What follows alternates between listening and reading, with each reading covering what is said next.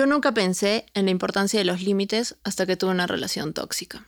Yo nunca pensé que para mi salud mental debía alejarme de ciertas personas. Somos tan distintas, pero si en algo nos parecemos es que nunca nos quedamos calladas. Tenemos dudas, opiniones y críticas. Será un espacio para poder hablar sin miedo. Te invitamos a ser parte de un podcast donde nada está prohibido. Lo que está prohibido es quedarse callado. Yo soy Fachi. Y yo soy Pau. Y esto es Hablemos de lo que no hablamos. Uy, Paula, ¿qué tema?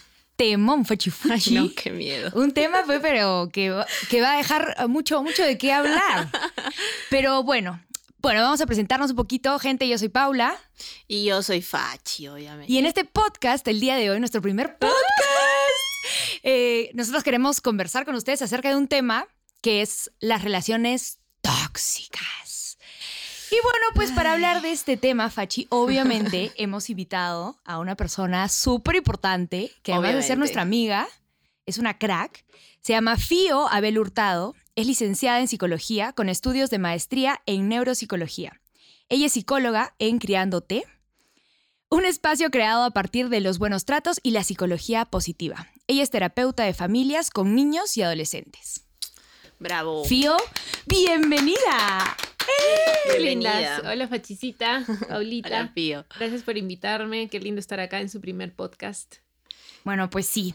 En realidad estamos nerviosas porque sabemos de que es más que el, el tema de que es un, un nuevo programa, es un nuevo proyecto, es el tema que hemos elegido, especialmente es, es algo que personalmente creo que no, hemos pasado por varias etapas, sobre todo tú, Fa. O sea, sí, pero varias situaciones también, o sea, y no solo personales, sino e- era un tema que yo no pensé que tantas personas estaban involucradas. Dios, es- en esta cuarentena ha sido como una cosa y una cosa y otra cosa y otra cosa que esto he conversado con muchas personas, eh, he podido hablar demasiado con no solo de mi caso o de los casos digamos personales, sino en general y yo yo pensaba que yo era la única. pues. Claro. Ay, Y no, solamente pasa de que Dios. son relaciones, digamos, amorosas, ¿no? No, con tu no, flaco, claro, no, sino no también estoy con la hablando de eso. familia, con Claro. amigos. Wow, sí. Uy, uy, uy. Fío, ¿cómo, ¿cómo empieza todo esto? No sé si puedes dar una introducción a- a- al tema. Ya, chicas. En realidad, como ustedes dicen, es un tema un poco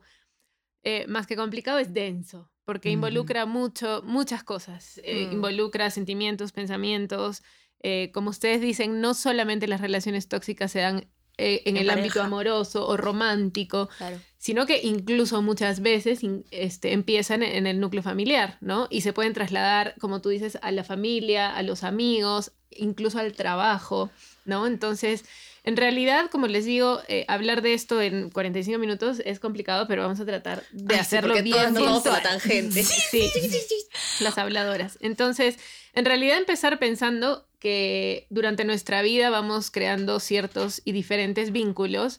Entonces, pensar que en realidad la manera en la que tú te vinculas con los demás eh, es una forma dinámica, ¿no? Mucha gente piensa que empezar con un vínculo tóxico significa que nunca se va a poder cortar con este vínculo tóxico. Ay, sí. O mucha gente piensa también que empezar con un vínculo sano significa que este vínculo sano va a Va a perdurar siempre. Claro, pues como Sí. empieza una relación, maneras. digamos, Es que amorosa así, ¿no? Una relación, eh, digamos que yo creo, ¿no? Tóxica, nunca va a empezar en violencia, nunca va a empezar con golpes, nunca va a empezar de la parte fea. con la parte fea.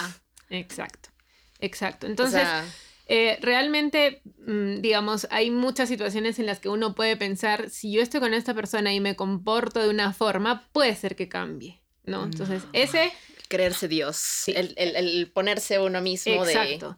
Eh, Claro. Y en realidad no hay que pensar como que es definitivo un vínculo, ¿no? Sino más bien que, que si alguien puede cambiar en, ese, en esa relación es la propia persona. O sea, que realmente muchas cosas de las que hagas o dejes de hacer probablemente no vayan a influir en que esa persona tenga la necesidad Claro. de cambiar esa forma. Claro. en la que se vincula, ¿no? Fío, ahora, justo lo que tú decías es, yo siempre molesto porque, digamos, a mí me pasaba con Fachi, por ejemplo. Que yo le decía, tú te crees una ONG. Entonces tratas de, o sea, es que yo puedo hacer que cambie, yo puedo hacer esto. O- y tengo un montón de amigas que también, ¿no? O el pata es mujeriego y ellas, no, es que yo sé que lo puedo cambiar. Le digo, no eres una ONG, no eres un proyecto social, o sea, no, ¿me entiendes? Pero ahora mi pregunta es, digamos, ¿cómo llegas a eso? Ahora, normalmente uno piensa de que, digamos, el agresor o, digamos, es el tóxico, pero en realidad, viene a ser de ambos. Sí, y creo que eso es súper importante y justo les comentaba un poquito antes que hay tres ingredientes, digamos, no vamos a hablar de personas tóxicas porque ahí sería un poco complicado, sino de lo que esas ambas personas van haciendo en el vínculo, porque no necesariamente si tú eres una eh, digamos, enamorada tóxica, le vamos a poner esa palabra, es un poco fuerte, pero mm. no significa que vayas a ser una hermana tóxica o una hija tóxica o una mm. amiga, ¿no? O sea, realmente no es como que definitivo el vínculo, ¿no? Pero sí, obviamente, cuando se trata de estos vínculos amorosos, eh, existe una cosa que se llama como el síndrome del Salvador, ¿no? que realmente, o sea, para llegar a eso tienen que pasar muchas cosas dentro de las relaciones, ¿no? O sea, eh, en primer lugar, como que sentirte eh, necesitada o necesitado, ¿no? Como que incluso hay mucha gente que se mantiene en esas relaciones justamente por eso, por el solamente el hecho de sentirse como importante o necesitado. Entonces, si yo voy a una relación sana, no me va a pasar. Claro, no, vas a, no, vas a, tener ese, ese modo de actuar. Ni siquiera lo vas a procesar. Ahora, yo también quería mm, recalcar algo de lo que tú has dicho, es que, y es muy cierto, y a mí me costó mucho, debo admitirlo. Me costó mucho saber que no era la persona, somos los dos, los dos involucrados.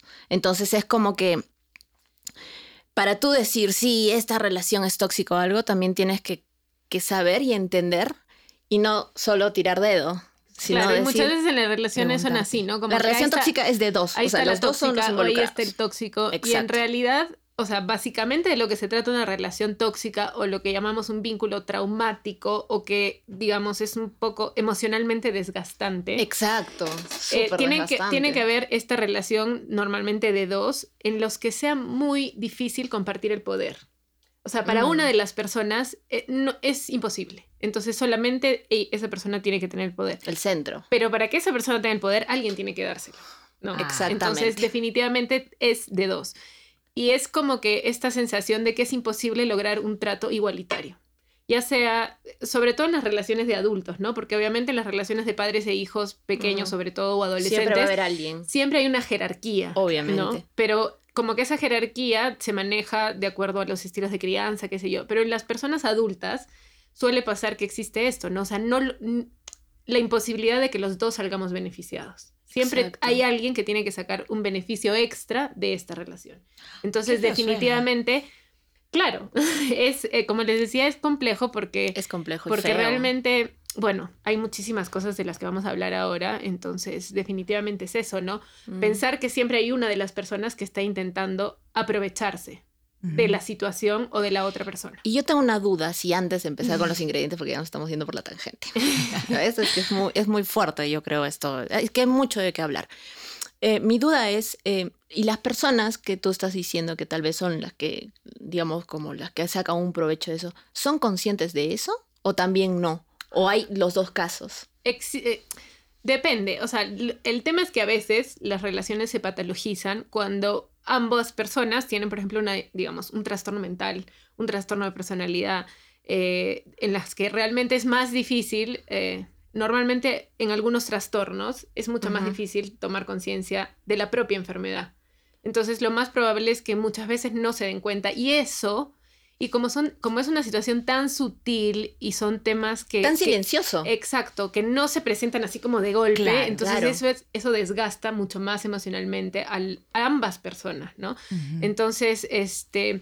Sí, definitivamente hay, hay relaciones que ya son más patológicas, tanto maternales, paternales, de enamoramiento de esposos, de amigos, de hermanos. Eso sí es cierto pero digamos que en las relaciones tóxicas que nosotros estamos, digamos, acostumbrados a ver fuera del consultorio, fuera de la clínica, muchas veces sí, incluso es como que esta necesidad de, tener este poder, entonces sí, si ya sé que esto me está funcionando, entonces lo sigo utilizando porque ya... Como una droga. Como algo que me. Eh, y hablando de las drogas, este, muchas, o sea, han hecho muchos estudios acerca de esta, por ejemplo, de la dependencia emocional que existe entre las personas. Que eso ya se viene el tema. Eso se viene porque esa es otra cosa, la dependencia y la codependencia. Que yo no sabía de la codependencia. es algo más patológico que la dependencia. Muchas veces se trata de, decir lo mismo, ¿no? Pero hablando de este tema, como estabas hablando, como de las adicciones, en realidad uno tiene que aprender a hacer vínculos sanos, no solo con las personas, sino con los objetos. Y las drogas, este, el juego patológico, qué La sé yo. comida. La comida, todo eso El tiene alcohol. que ver Fritas. tiene que ver Sí, con sí, esa con esa falta de este como que es no sé si falta sino como esta forma de ir construyendo los vínculos con las personas y con las cosas no entonces este sí hay muchos estudios que comparan muchas de las igual la dependencia emocional no está catalogada como digamos un trastorno mental como un como la drogadicción por ejemplo o las adicciones. Claro. Pero se están Ah. haciendo muchas investigaciones porque en realidad Claro. tiene que ver con eso. En realidad es un poco cómo te vinculas con el mundo, ¿no? Ya Exacto. sea con las personas o con las cosas. De todas maneras, igual ahora yo creo que eso lo podemos hablar más adelante. Sí, claro. Cuéntanos los ingredientes. Los ingredientes, quiero saber la Ya. receta. Digamos que vamos a tratar de generalizar un poco. Definitivamente cada caso en específico es un mundo Obvio. y sobre todo cuando son relaciones son dos mundos. Y cuando uno se involucra, ya sea como terapeuta, como amiga, como madre, como padre, como hermana, qué sé yo, entonces como que hay mucho componente emocional. Pero en realidad, tres de las cosas que básicamente se dan en estas relaciones, en primer lugar es la violencia, en segundo lugar es el miedo y en tercer lugar es la culpa.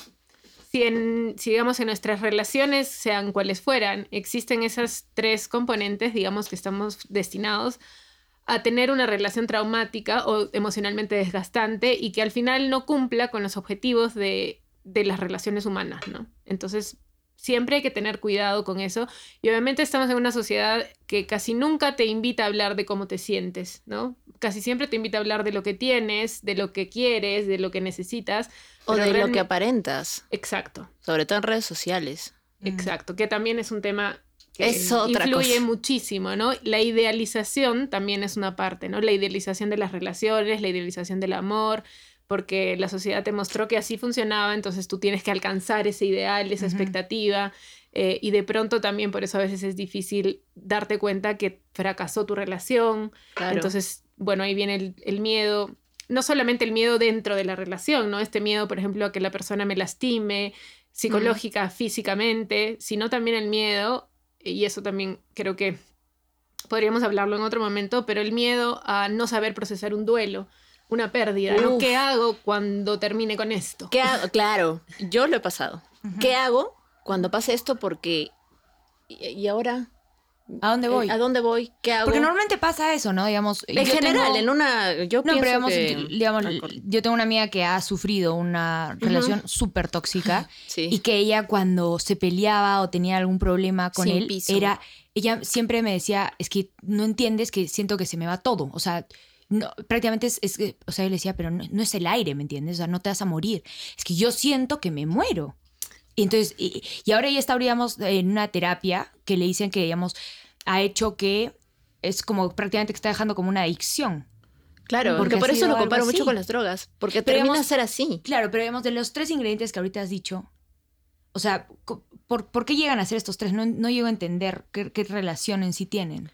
O sea, que es más o menos como que las personas que se involucran en estas relaciones tienden a, a tener estos tres componentes dentro de la relación. La violencia en primer lugar, ¿no? Ajá. Eh, la violencia también muchas veces ha sido catalogada solamente como, ah, violento es el que golpea. ¿no?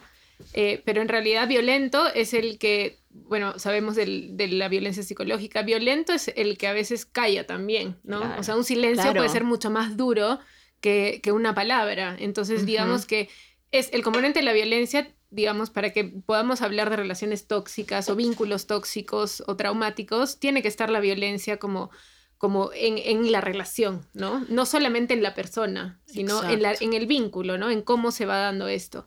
Luego la culpa, porque muchas veces hay esta inducción a la culpa, eh, ya sea como, como de la persona, puede ser hombre, puede ser mujer, como les digo, puede ser papá, Claro. puede ser hijo, etcétera, pero que siempre está tratando de responsabilizar a los demás de sus propios actos. Entonces, Exacto. es, es complicado a veces porque muchas veces se ponen en este papel ambivalente de la víctima y al mismo, o sea, digamos los pasivos agresivos, ¿no? O sea, soy la víctima, entonces nadie me entiende y realmente este, yo solo con esto no puedo.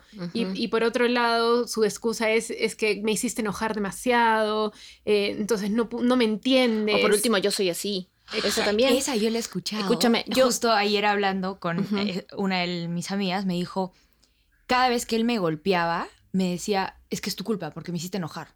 Exacto. No tienes que, o sea, tipo, Claro. si es que no quieres que esto pase, No hagas no lo que te he hagas dicho que no ¿me hagas. De hecho, Claro. es fácil. Y obviamente ahí... Que no se está haciendo responsable de, de Exacto. sus Y ahí es donde empieza cosas. a ejercer toda esta presión emocional en la otra persona. Porque imagínate eh, tú estando en esa situación eh, en la que tienes que estar tan pendiente de lo que hace el otro, que ya para no solamente- hacerlo enojar. Exacto, ya no solamente es el desgaste emocional del, maltrato cosas, en sí en ese momento, sino de la expectativa que uno va generando. Claro. Entonces, incluso esa culpa que se va generando en ese momento es una de las, digamos, de las razones por las que a veces, tanto a mujeres o a hombres, les es difícil salir de una relación, ¿no? Claro. Porque ya se ha trabajado mucho esta inducción a la culpa, ¿no? Eh, y de responsabilizar a los demás sobre los actos y, y realmente muchas conductas que, que podrían, como les decía, ¿no? Al inicio, son tan subjetivas a veces y pasan tan desapercibidas que realmente no es posible a veces darse cuenta tan rápido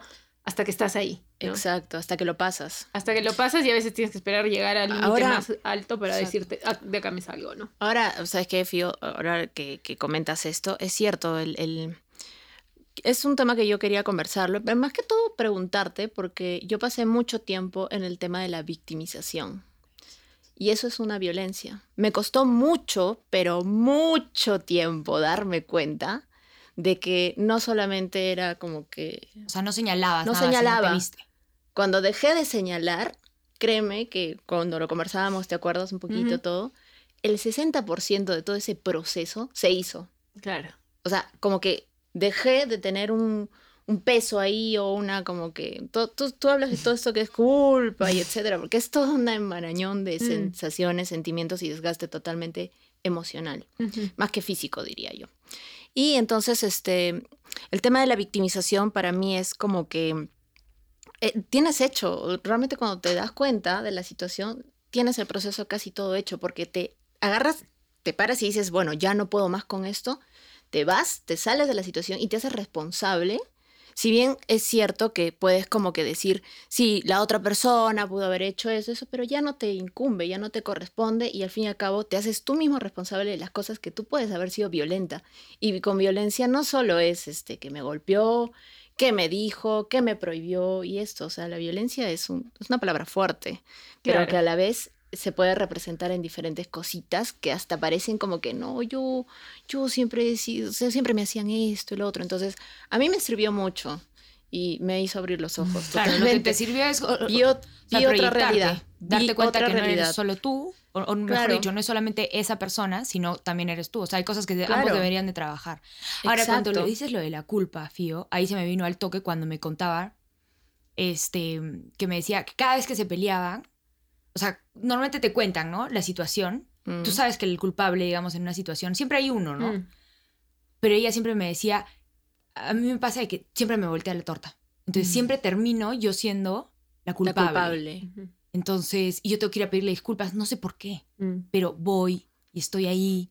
O cuando me golpea, este, y, eh, normalmente esperas que venga, ¿no? No, yo voy, vamos a seguir así, Mm. ya. Entonces, eh, Ay, qué feo. o sea, es que es muy, yo me pongo muy, pensar muy digo, eso ya, ahí la persona, digamos, que, digamos, en este caso, el, el- el, digamos, el enamorado, por así decirlo, él tiene ya, hay, hay algún problema, de todas maneras, porque es el- manipulador. ¿Sabes qué es lo que te decía, Pau? ¿Te acuerdas? Que me dijiste, ¡oh, qué buen punto, Chola! Estas personas, no solo en tema de relación de pareja, sino quiero hablarlo en general, em, familiar, em, de amigos y por último pareja, las personas que están involucradas tienen patrones. O sea, es como que tú Son sabes narcisistas, que agarras y dices, narcisistas. bueno, estas personas que son, qué sé yo, narcisistas, egoístas y las otras que son dependientes, víctimas, siempre tienden a juntar si tienen un imán No sé si tengan un imán, eh, porque como les digo, tú puedes, ser, tú puedes ser manipulador en ciertas relaciones y en otras no. Claro. Y, y Vale. depende, o sea, yo creo que más que un imán, eh, sí realmente para que haya un manipulado tiene que haber un manipulador, para que haya un manipulador tiene que haber Es un manipulador. un- de un pronto yin-yang. tú no sabías, ¿no? No. Claro, de- Toda nuestra vida nos han venido diciendo, ay, el yin yang Tú eras la sumisa. funciona". Tú eras la sumisa. No, pero, pero todo el, el yin yang funciona, uno tiene que complementar al otro, toda esta vida creyendo en eso y en realidad me están induciendo a una relación tóxica. Claro, yo me largo de acá. Siempre, siempre tiene que haber esto, ¿no? O sea, y no es que sea permanente, de pronto uno se empieza a dar cuenta que lo están manipulando y dice, bueno, acá yo no quiero este tipo de relaciones. Pero pasa que sí, existen, como tú dices, ciertos patrones en los que eh, como te digo, siempre el agresor o la agresora que son personas más violentas o que han tenido vínculos complicados eh, o que su, manera de, de, ser con el mundo es así, entonces de pronto en el vínculo, sobre todo amoroso, es donde se van dando más cosas porque obviamente mientras más intensa sea una relación, mientras más tiempo tú le metas a esa relación, salir va a ser muchísimo más difícil. Más complicado. Entonces, de pronto sí, como decíamos del principio, o sea, una relación tóxica es de dos porque justamente es una relación. Exacto. O sea, tú puedes ser tóxico contigo mismo también en muchas cosas, cuando no te cuidas, cuando no tienes límites. Cuando no pones límites, entonces Realmente, y eso que dices tú, Fachi, de la victimización es súper importante porque a veces uno cae mucho en este rol y se acomoda. O sea, me, no es que me guste ser la víctima, pero por último es lo que conozco y es lo que me viene bien en este momento. Entonces, exacto, no voy a enfrentar nada y, me, y obviamente es cuando ya hablamos de algo mucho más patológico. Realmente una victimización constante eh, también es una manera de ser o de, o de estar en el mundo, ¿no? Entonces realmente eh, claro, reconocerte víctima en el sentido de, de, más que víctima de la persona, de pronto víctima de la circunstancia también, ¿no? Porque, o de la situación. Exacto, porque tú pudiste dar algunas cosas. Eh, o, dejar de darlas para que esto mejore o para irte, retirarte de esa relación, ¿no? Claro, pero digamos, hay personas que sí, digamos, suelen hacer lo que decía Fachi, ¿no? De que te, te victimizas, pero hay personas que en verdad no te cuentan, no dicen nada. O sea, eh, justo ayer le pregunté a mi amiga, porque con ella le, he hecho toda una entrevista. Dije, ¿por qué no me, contabas? A mí. Sí, a ti te tengo, hace dos años. Pero ayer le, yo le pregunté, ¿por qué no me contabas? O sea, ¿por qué ha tenido que pasar todo un año que nos sentemos a tomar un vino y que me digas, él me dijo esto, ¿te acuerdas cuando me llamaste y no sé cosa? Eh, eh, me había golpeado, por eso no te quería ver. Claro. Este, esto me había sucedido, no sé. Entonces como que ella me contaba y le decía, ¿pero por qué? Porque la primera vez que yo te conté, tú me dijiste, termínale. Mm. Y yo no quería que tú, ¿cómo me dijo? Que, o sea, que, que tú lo odies. Claro. Porque yo iba a seguir con él. O sea, yo, yo te había dicho que había terminado, pero sé que iba a regresar. Pero mm. a ver si me atrevo a comentar un poquito. Eso ya de por sí era tóxico. Y también lo digo porque lo sentí. Sabía que las personas, o sea, yo tampoco ya comentaba mucho, recuerdo, ya no decía nada y me lo guardaba.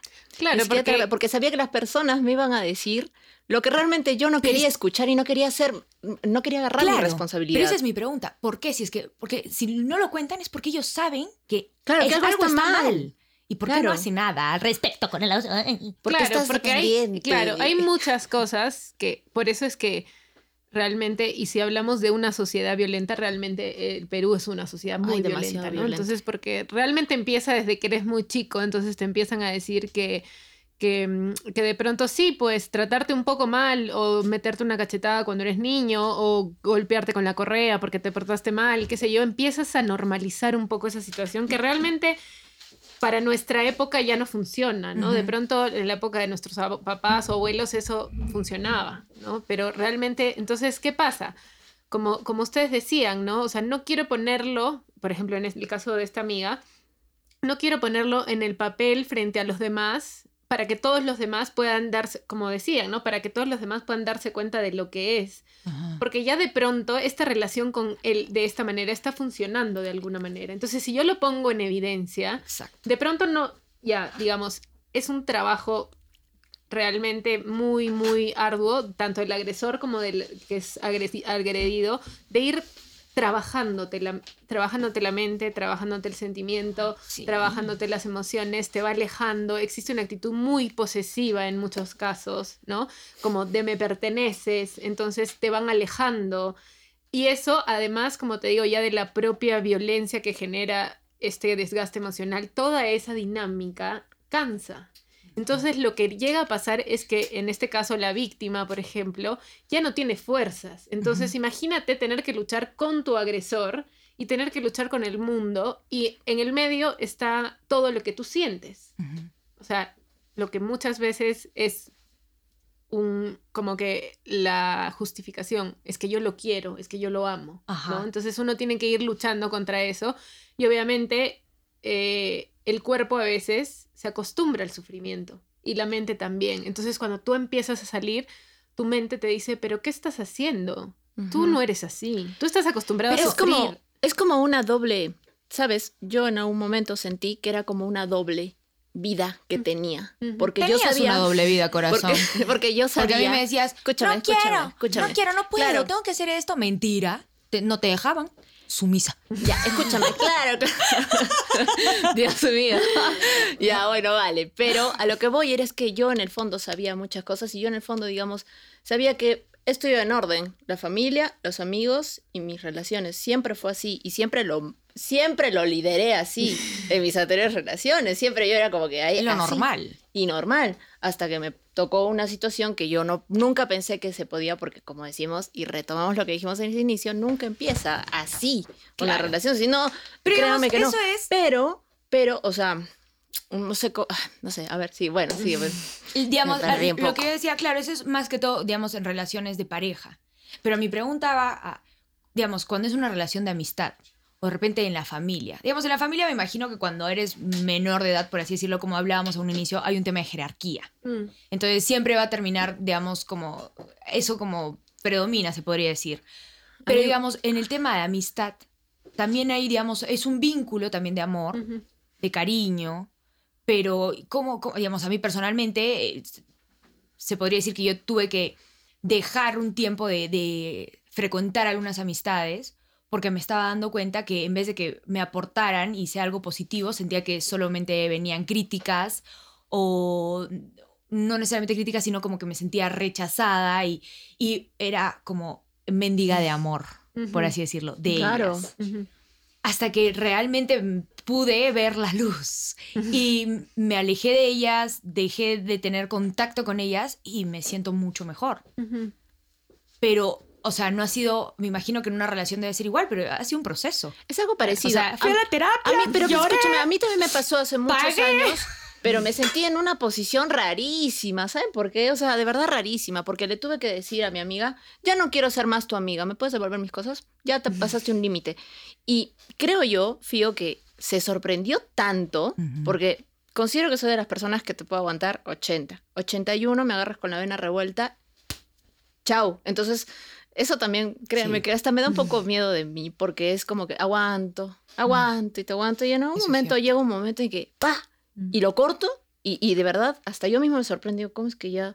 Y, y, y me pasó con amistades. Y Pero yo eso le es un dije, patrón, ¿ah? Porque igual ha sido con tu Exacto, relación. sí. Aguanto, aguanto, aguanto. Y, ¡pum! Ya Lo no, corto. chao, ya me aguanté, me cansé de esto. Pero bueno, eso es otra cosa que después me imagino que se tiene que hablar.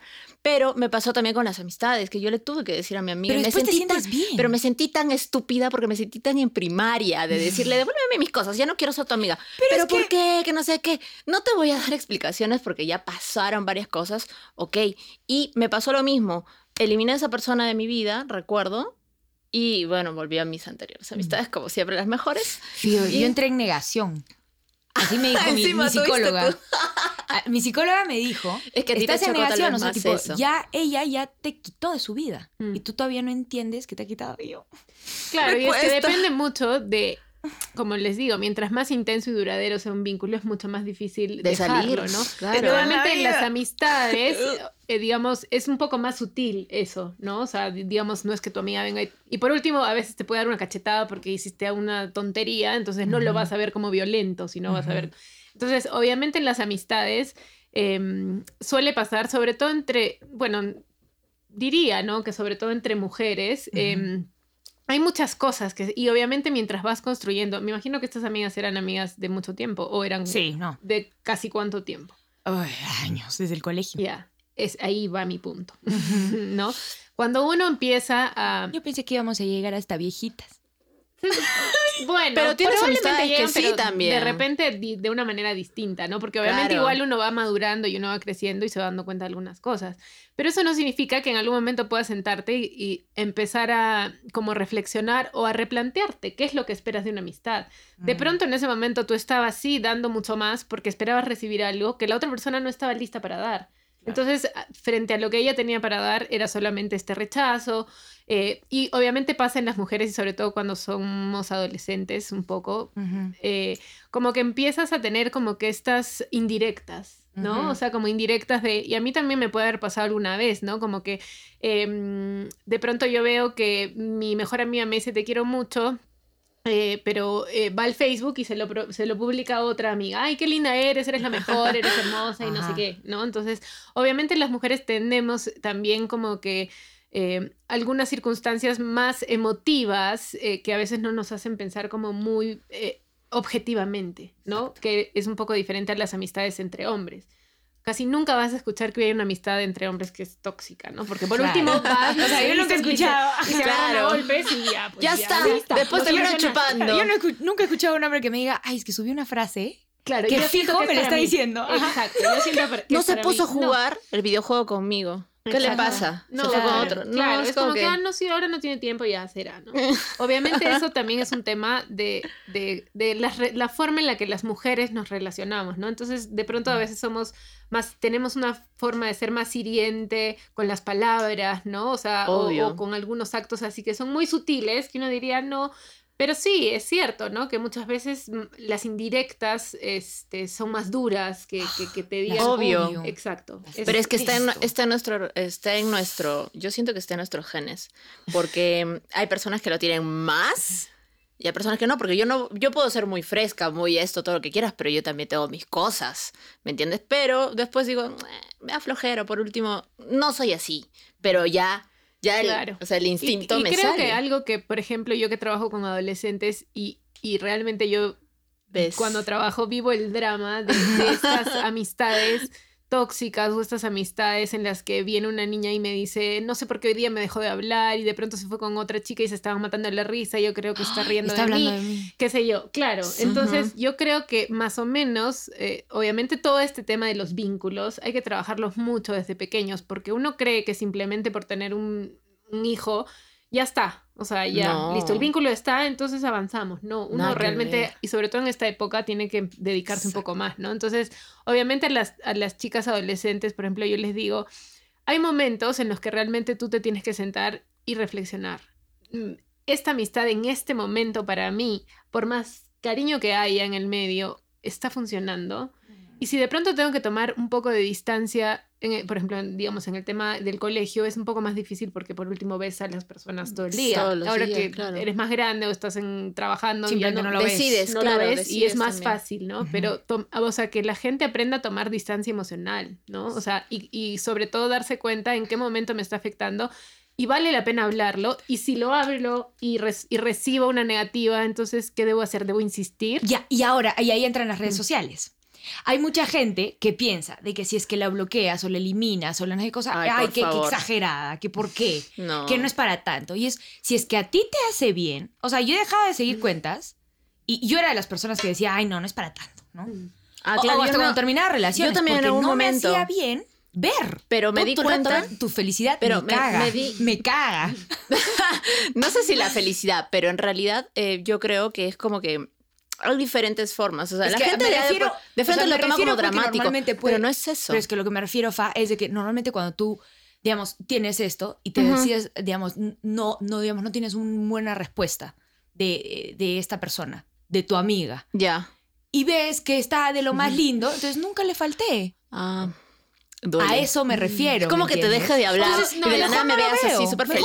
no. También ese tema de las redes sociales es, es bien tricky, digamos, porque, porque que una persona te sube una foto con una gran sonrisa no quiere decir que realmente esté feliz. O que te, Claro. sube- o que te suba una story que está feliz de la vida bailando, no quiere decir que realmente. Pero probablemente es lo que en algún momento, o lo que todas las personas en esta, sobre todo en esta sociedad tan consumista y tan de, de lo fácil y de lo rápido, es lo que quieres mostrar, pues que, Claro. que tienes todo, que eres feliz y ya está. Claro, pero digamos, yo tengo la, la idea de que, digamos, si es que tú extrañas, llama. Si es que tú quieres, escribe. Si es que tú- Exacto. Entonces, digamos, yo he hecho eso. Entonces, si es que no he tenido respuesta de la otra persona, es como cuando también terminas una relación o, cuando estás en una relación, te buscan, ¿no? O sea, a eso me refiero. Y, digamos, si en una red social lo ves, o sea, digamos, en realidad las redes sociales son re tóxicas. Eh, Y te lo digo porque, uy, la cantidad de Ujú. haters que he tenido en algún momento.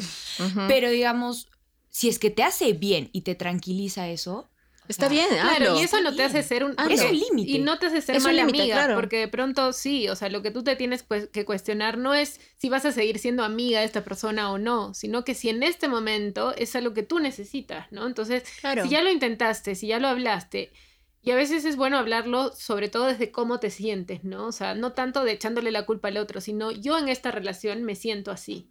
Tú Exacto. puedes hacer algo por, por, por cambiar algunas cosas, ok, yo puedo hacer algunas también, ¿no? Pero si es que realmente ya te diste cuenta que no van a llegar a ningún lado, obviamente eso se tiene que trabajar. Y por eso yo digo, Ajá. desde que son chicos, desde que tú empiezas como persona a tener más relaciones con las personas que no están en tu familia cuando eres adolescente. Entonces, en ese momento es donde realmente hay que enseñarles a las personas a darse cuenta, ¿no? Y a tomarse un respiro y decir, ok, esto me hace bien o no. Si ya lo hablé, de repente es lo que... Y la otra persona no puede darlo, entonces Claro. es lo que de repente ahora no necesito esto en mi vida, ¿no? Ahora, Fío, yo creo que acá llegamos a un punto de origen que, bueno, no sé, mm, dime si está bien o no, pero para no poder tener o ser tan como pasa esto con amistades o con familiares y por último con relaciones, ¿no crees que tiene que ser todo tan bien tratado como el tema del amor propio desde pequeño? Para que, porque conozco personas que realmente han tenido, han pasado por situaciones que para mí son seres evolucionados, literal, vienen de otro planeta, creo, porque me cuentan que han tenido ciertas cosas, algo, les ha dolido, son humanos, pero no les ha, no es una experiencia trascendental como yo en algún momento puedo haber dicho, ¿por qué me pasa esto a mí, con mis amigos, con mis relaciones? Y es porque me doy cuenta que esa persona tiene muy bien clarísimo quién es, qué límites permite y, esto, y lo tiene desde chiquito. Yo creo que esas cosas vienen desde Y- pequeños y que somos y- esponja. sí, y ese tema, o sea, obviamente hablar de relaciones tóxicas re- y relacionarlo con la autoestima es básico. Uf, y con así, el claro. autoconcepto, ¿no? O sea, qué tanto me quiero, qué tanto me conozco, qué tanto me valoro. Y obviamente también estamos, o sea, muchas veces se educa a los niños pensando que deben ser complacientes, ¿no? U obedientes. Eso es, lo- eso es lo que a Ah. veces puede jugarnos en contra en una sociedad que puede ser un poco más patriar- patriarcal, ¿no? O sea, Claro. donde realmente yo tengo que hacer las cosas solamente por obedecer al otro o por complacer al otro. Porque si yo, digamos, obviamente no vamos a poner acá en, en juego el tema de la obediencia en los niños, por ejemplo, pero sí es cierto que, que, que realmente estamos en una sociedad que casi siempre está acostumbrada a eso, ¿no? Si tú eres de una forma y no te quieren de esa forma, entonces tienes que cambiar tú. ¿No? En lugar de claro. aceptarte. Entonces es algo con lo que realmente, si trabajas con la, con la niñez, con la adolescencia, etcétera, es algo súper importante para trabajar. Algo que me dijo mi mamá y que nunca me voy a olvidar en una relación que como que me dijo, estás cambiando. Y Mm. no, es que él me ha dicho de que tengo que cambiar esto porque no sé qué cosa.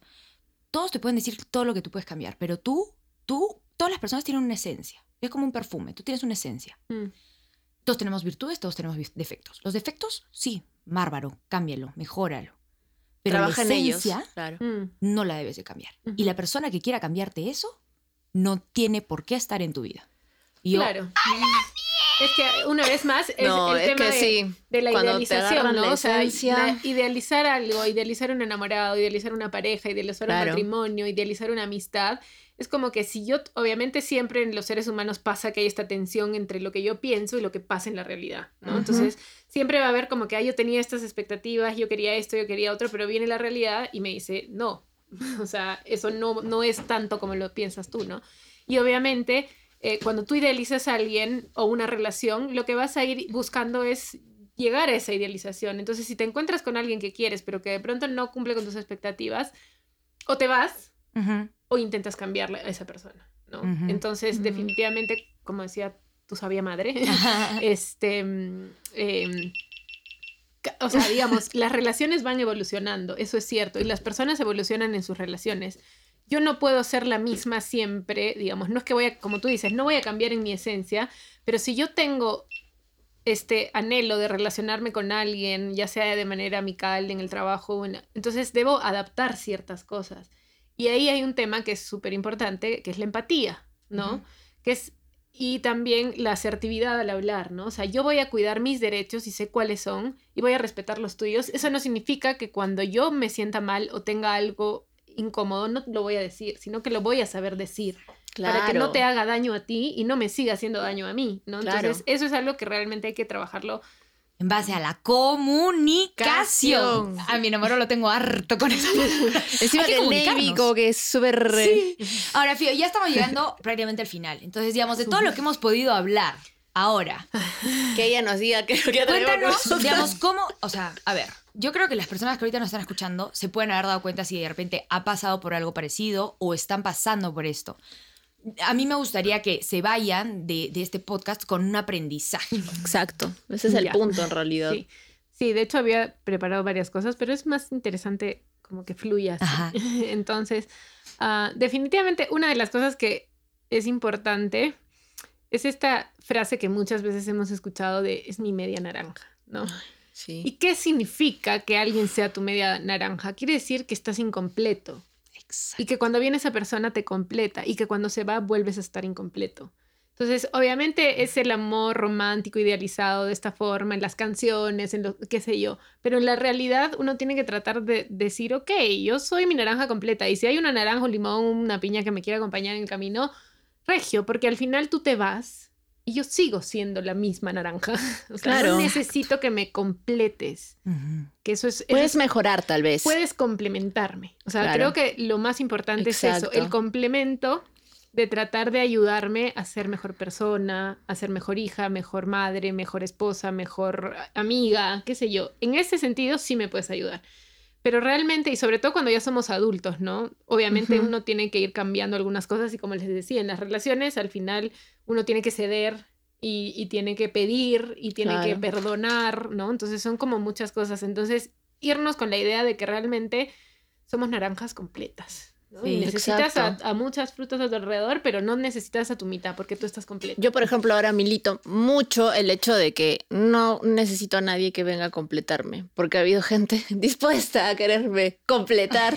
Y yo-. Era su No, manera, de naranja te cambiaste a piña. Sí, o sea, yo era como que no, no, no, no quiero cambiarme, no quiero que hagas esa chamba por mí. Yo misma lo rechazo, Ujú. porque creo que ya entendí lo, el tema de los límites, ya tuve que entenderlo, tal vez a la mala, no importa, son cosas que pasan, pero eh, hablas muy bien esto de- del, del tema de la media naranja. Yo no quiero ahorita una media naranja, yo quiero a alguien con quien comerme el mundo. Tal cual, Tal tal, cual. cual. Ahora, yo tengo ciertas frases que me gustaría decirlas, como que son de amigas, eh, me han pasado y, y que da la casualidad que se ha vuelto como un patrón, que cada siempre me terminaban diciendo lo mismo. Todititas. Hasta tu corazón.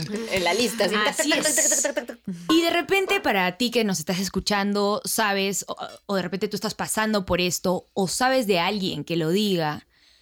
Bueno, en las redes sociales vamos a dejar el contacto de Fío y si es que, bueno, Fío, tú, tú ahí podrás apoyar ahí algunos para que puedan, porque de hecho yo considero, que en sí todos creo que necesitamos ir a la terapia. Es que y Todos, para mí creo que hacer terapia, ahorita yo me siento mal porque estoy bien y quiero hacer terapia. Y creo que es el mejor Es que momento el para tema hacerlo. Es que muchas veces, y, y sobre todo en una sociedad como la nuestra, eh, bueno, me pasa a mí, por ejemplo, no sé, pues yo trabajo en un colegio, ¿no? Entonces es como Ajá. que a veces es como que vas al psicólogo porque hiciste algo mal. Entonces la gente tiene la idea de Está que solamente las personas que están mal Ajá. Tienen que ir al psicólogo. Y para mí no, no. y a veces es- el psicólogo es más que la persona, es el espacio. O sea, es un espacio en el que realmente puedes conectarte, más allá de lo que el psicólogo te puede decir, porque te puede decir un montón de cosas. Claro. Pero a veces es mucho más revelador lo que uno tiene que decir en un espacio donde no se siente juzgado, donde no se siente observado, donde, no, donde siente que, que por último puede hablar de todas sus equivocaciones y la otra persona te va a decir, ok, ¿qué hacemos con eso? Exacto, exacto. Miren, por ejemplo, A ver, suéltala. eh, siempre me volteaba la torta al punto de que yo era la culpable. Yo tenía en la cabeza que las palabras hieren más que los actos. Justo le pregunté, ¿no? ¿Y ¿Qué es lo que te salvó de ahí? ¿Qué es lo que crees que cambió, no? Yo sé que mi hija me salvó de ahí. Si es que no hubiera sido por ella, seguiría en esta relación. Cada vez que me despertaba tenía miedo de ver el celular porque sentía que había ya problemas. Cuando estaba con él ponía mi celular en silencio para que nadie me escriba porque siempre había problemas después. Me empecé a preguntar siempre que nos peleábamos qué es lo que yo había hecho porque yo siempre era la culpable. Y em, por acá dice, siempre dije, el día que me levante la mano, le termino. Lo hizo, Y seguí ahí. Y, Y no seguí lo ahí. hizo. Claro. me di cuenta que ya era tarde cuando perdí del todo mi esencia. Mis amigos, mis relaciones, todo. Y bueno, la última, la de que me deje coja si no next. que eso evidentemente pues ya se pasaron, ¿no? Pero, o sea, Eso yo me he dado cuenta que, o sea, digamos, da la casualidad que todas se repetían con estas cosas, ¿no? Como que prácticamente, o sea, yo, yo lo veo así, ¿no? Como ellas han cambiado eh, se han modificado, se han, se han adecuado, como, como tú decías, ¿no? Que ellas pensaban que eran su complemento perfecto. Mm. Y, y qué bueno saber que no, que no es así. Y que todos somos unas naranjas, piñas, plátanos, lo que quieran ser. este, y no completas. mitades completas, Exacto. exacto. Exacto. Y algo que creo que, bueno, ya estamos terminando. Hay, hay algo que es como crucial en todo esto, sobre todo en las relaciones amorosas eh, de pareja, eh, que uno dice, yo no me puedo ir porque lo amo. Entonces, tratar de pensar que el desenamorarse o el dejar de querer a alguien es el último paso. O sea, realmente eso se logra cuando tú te vas. No esperes a desenamorarte, porque eso va a ser muy difícil. O sea, creo que la decisión realmente la tienes que tomar, como, como decíamos, ¿no? Cuando realmente Toma hayas tiempo, llegado al límite, ¿no? No esperes desenamorarte.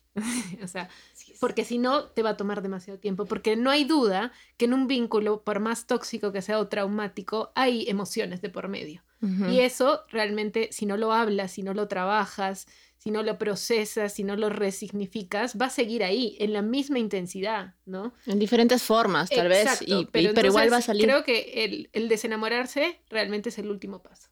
Para, para eso realmente tienes que salir de ahí, ¿no? Así que ya saben, esto fue No hablemos de lo que no hablamos. Todo, absolutamente todo lo vamos a tener en redes sociales. El contacto de Fío. Fío, muchas gracias por Sí, venir. Ustedes, gracias tú. Desde, desde meses escuchándonos. Nosotros nos queríamos más rato, pero bueno, eso es todo. Gracias. Gracias a Chao. ustedes, chicas.